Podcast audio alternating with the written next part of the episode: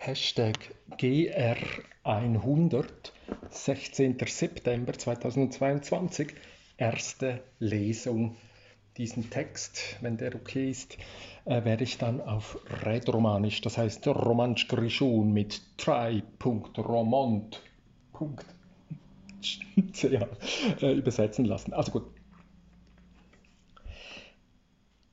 Gestern vor dem Kloster Disentis Moschee fotografierte ich das Kreuz von Silvio Mattioli. So oft. Ich war zu früh für die Komplett, die Glocken für das letzte Gebet der Mönche läuteten noch nicht einmal.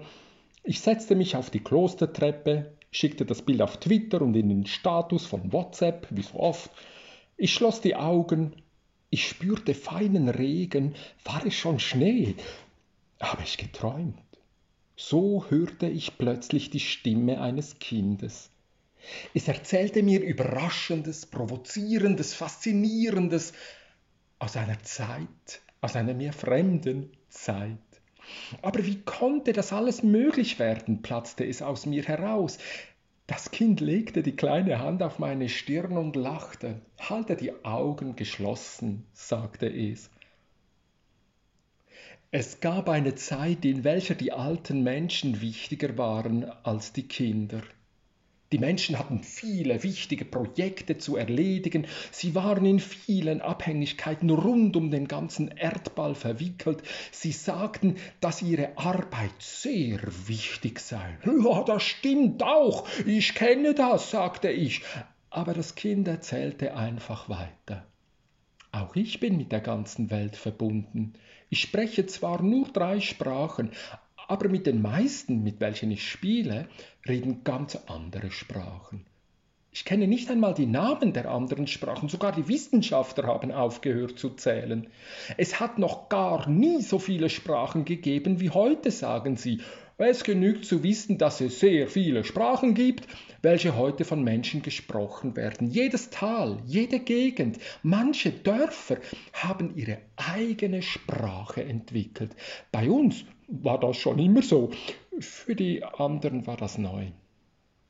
Du spielst mit Kindern, welche gar nicht in deiner Nähe sind? fragte ich. Das Kind lachte und sagte, oh, das ist doch seit Hunderten von Jahren so.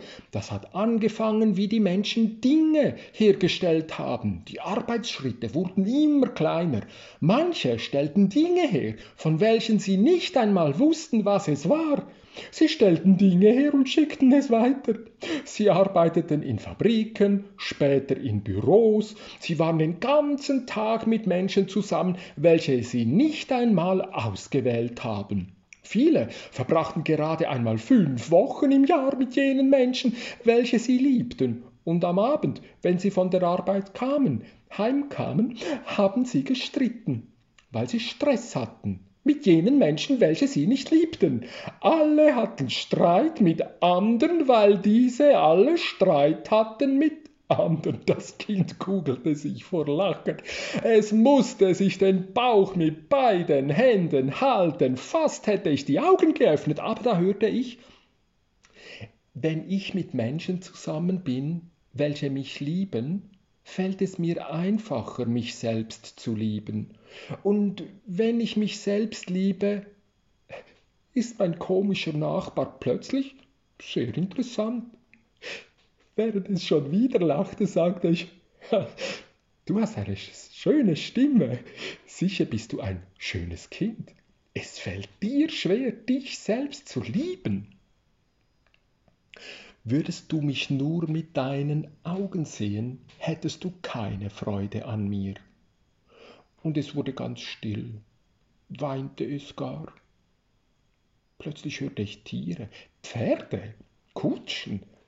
Ich hätte das Sausen von Drohnen erwartet, versuchte ich aufmunternd abzulenken. Ja, die gibt es auch, aber nur in seltenen Notfällen. Die meisten Dinge kommen mit den Kutschen. Und die Menschen? Die Menschen haben aufgehört zu reisen, sagt das Kind, schon lange. Die letzten Touristen saßen wie Astronauten im vollklimatisierten Glacier Express. Es gibt lustige Bilder davon im Internet. Die Glacierstraßen werden jetzt von den Kutschen genutzt. Und wenn jemand ferne Gegenden anschauen will, setzen wir uns in Kugeln. Ich habe auch eine Kugel zu Hause. Es gibt sehr schöne Gegenden auf der Welt, auch auf dem Mars. Ich bin oft dort. Das ist eine sehr traurige Vorstellung, sagte ich. Es ist traurig, hörte ich fragen, mit Menschen zusammen zu sein, welche du liebst, zu tun, was du magst und anderen Menschen gut tut? Es ist traurig, deinen eigenen Garten, die Berge und die Täler zu pflegen, findest du? Jetzt wurde ich traurig. Das Kind merkte es und fragte, warum bist du jetzt traurig? Ich wollte es nicht sagen. Ich hing der Frage nach, wie es wohl möglich geworden ist, dass diese Menschen plötzlich in einer so wundervoll stillen, glücklichen Welt leben können. Wenn du einmal weißt, wonach du suchen musst, wird es ganz einfach zu suchen, zu finden und zu erfinden, flüsterte es mir ins Ohr. Habe ich laut gedacht? fragte ich ganz erschrocken. Nein, sagte das Kind, aber ich konnte dich deutlich hören.